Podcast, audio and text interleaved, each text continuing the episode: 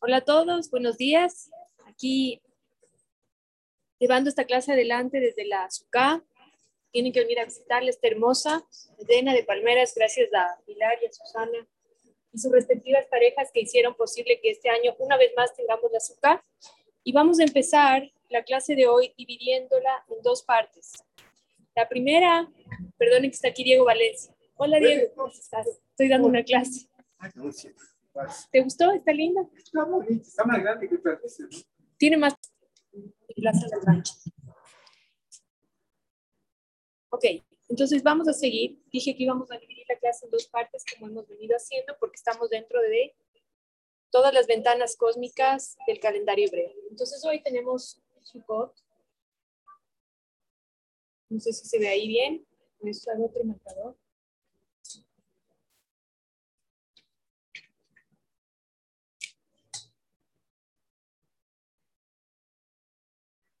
Y tiene que ver con, la, con el texto que envié al chat de Fundación Cabal Ecuador.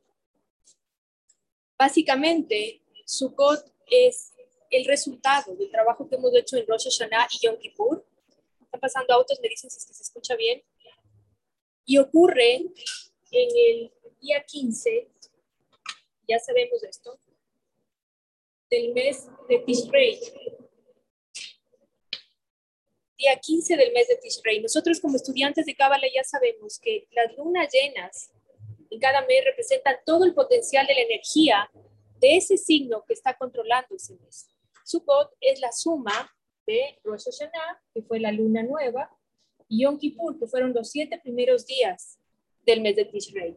¿Por qué esto es importante? Porque ahora justamente, y lo deben haber experimentado también otras personas que están en esta clase, Rosh Hashanah y Yom Kippur nos dejó como agotados, nos dejó como sin energía.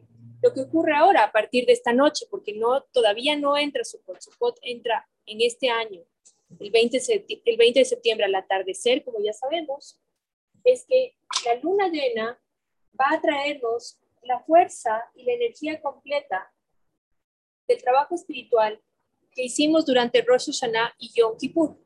Por eso es que es una fiesta alegre, por eso es que es una fiesta donde se comparte. Dentro de la SUKA lo que se hace es compartir comida, compartir canciones, compartir bailes incluso. Y las SUKAs obviamente en Israel y en otras partes son mucho más grandes para acoger a grandes familias y a grandes comunidades. Sin embargo, nosotros aquí lo que queremos es simplemente materializar la vasija espiritual que representa la azúcar, porque como ya dije, lo que vamos a hacer ahora es recibir el fruto, el resultado de nuestro trabajo espiritual hecho en Rosh Hashanah y Yom Kippur. Y para eso necesitamos una vasija espiritual y una vasija material. La vasija material es esta cabaña que tiene algunas características. Por ejemplo, el techo tiene que permitir que se vean las estrellas. ¿Por qué? Porque nos recuerda nuestra unión con el cosmos nos recuerda que nosotros estamos en este plano material siempre sostenidos por una fuerza espiritual que está sobre nosotros, que es más grande que nosotros. Esa fuerza espiritual es el creador, es el universo, es el infinito, como ustedes le quieran llamar. Pero le podemos apagar el volumen de adentro que me retumba. Ya. Entonces, tenemos que poder ver el, el, el sol y las estrellas. Y lo que nos recuerda también, de acuerdo al Midrash, es que cuando estaban los israelitas en el exilio en, Egipto, se dice que estaban cubiertos permanentemente por una nube que les proporcionaba sombra en ese viaje de 40 años, que incluso era una nube que los sostenía, sostenía sus pies para que sus pies no se hinchen por tanto caminar en el desierto. De alguna manera la azúcar hace esa suerte de esa nube que nos cubre y nos protege y nos sostiene en nuestro propio viaje espiritual. Es importante también entender que dentro de la azúcar se puede poner cosas simbólicas también.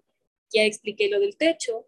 Tiene que haber también frutas que representan las primeras cosechas, las primeras cosechas espirituales y las primeras cosechas en el mundo eh, material también. Por eso muchas azúcar son decoradas con frutas. Ahora, es importante también que nosotros entendamos como personas que no somos judíos, como personas que no, nuestra alma no requiere el proceso espiritual de una religión judía observante, que no nos desesperemos porque no tenemos las especies que, a las cuales le llamamos LULAB, el paquete de las especies con el etrog, que se llama LULAB, el paquete de las especies.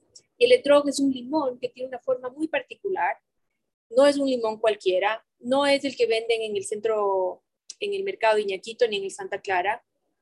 Tiene que tener unas características muy específicas, sobre todo en la punta del etrog. Es un cítrico, es una variedad de cítrico la piel, el brillo, el color, tiene determinados atributos que lo hacen kosher o no kosher.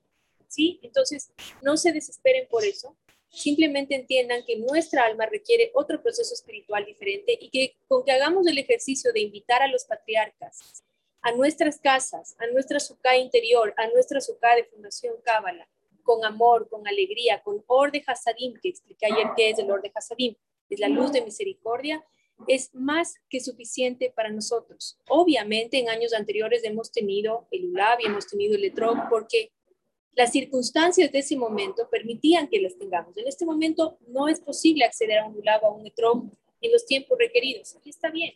Hay que recordar siempre que lo que el universo nos está dando en ese momento, después de nosotros haber hecho nuestro esfuerzo, es exactamente lo que necesitamos en ese momento. Entonces, no se angustien ni se preocupen por eso. ¿Por qué digo que es una, una fiesta de Or de Hasadim y de, de, luz de misericordia y de alegría? Porque nuestros sabios de la Cábala, que tan hermosamente nos enseñan a través de historias, cuentan una historia que representa la energía de Sukkot y que la voy a contar ahora.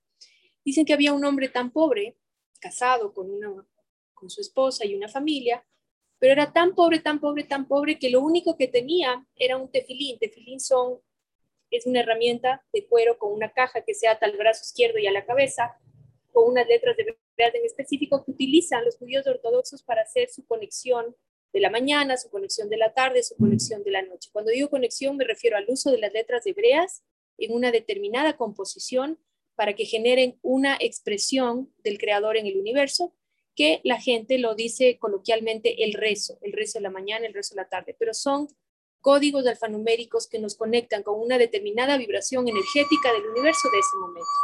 Los judíos ortodoxos utilizan el tefilín y este hombre lo único que tenía era el tefilín que había heredado de uno de sus ancestros que fue un gran maestro de Cábala, que fue una persona muy respetada en la comunidad por su conocimiento.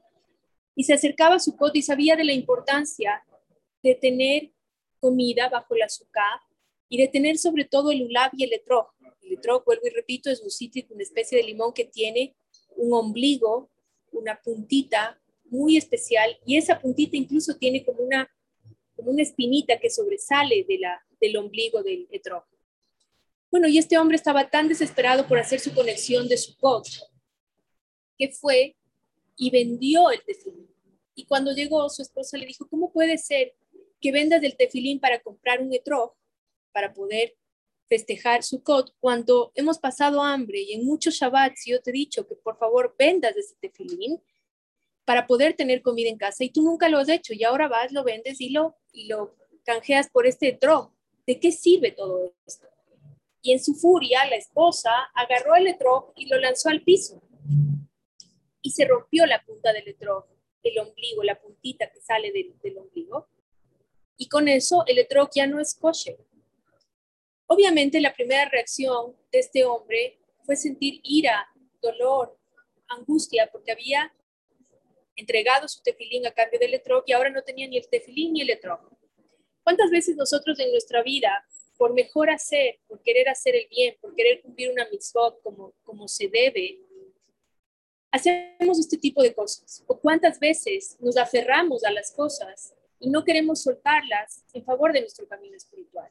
¿Qué fue lo que ocurrió con este hombre? Lo que ocurrió fue que él se dio cuenta de que era una prueba espiritual para él, de que no era su esposa quien estaba haciendo esto con la intención de herirlo, de lastimarlo y de, desconectarle de la fuerza divina, sino que era simplemente una muestra y una oportunidad y un test, un examen, que es lo que yo tanto le repito a lo largo de las clases de Kabbalah, de la certeza, una prueba antes de que logre revelar la luz de su coto.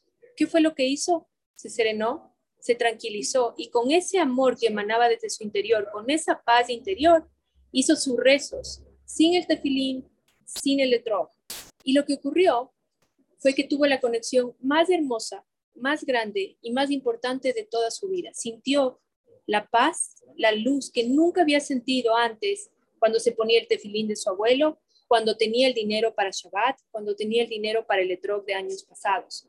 ¿Qué nos quiere decir esto? Que lo más importante que podemos hacer nosotros en esta festividad de Sukkot es encontrar ese lugar dentro nuestro donde hay paz, donde hay amor, donde hay luz, donde hay alegría, independientemente de cómo se vea el exterior. Siempre podemos encontrar un espacio de luz, un remanso de conexión con el Creador y con el universo, no importa cómo se vea el mundo exterior.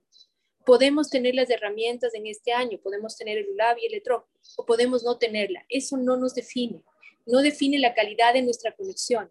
Podemos tener esta maravillosa sukkah, Bleinara, gracias a Dios y a nuestros voluntarios que amorosamente colaboran todos los años y están comprometidos con esta herramienta. Y podemos no tenerla, pero aún así tenemos la capacidad de hacer la conexión más limpia, más clara, más amorosa y más potente de toda nuestra vida. Que nunca el mundo espiritual y las herramientas que aparentemente tenemos o nos faltan defina la calidad de su conexión. Que ustedes siempre sepan que esto sí es del 1%, pero no representa nada si yo no tengo mi corazón en paz, si no tengo mi corazón claro, limpio, ordenado. ¿Por qué digo esto? Porque ahora vamos a empezar con la segunda parte de la clase del la semana pasada que hablamos del árbol transgeneracional, el árbol genealógico, vamos a hablar acerca de cómo tener paz en nuestro corazón, claridad y amor, con la, una de las relaciones más importantes y que muchas veces genera conflicto en nuestras vidas, que es la relación con nuestros padres. Vamos a terminar aquí entonces la clase de Sukkot.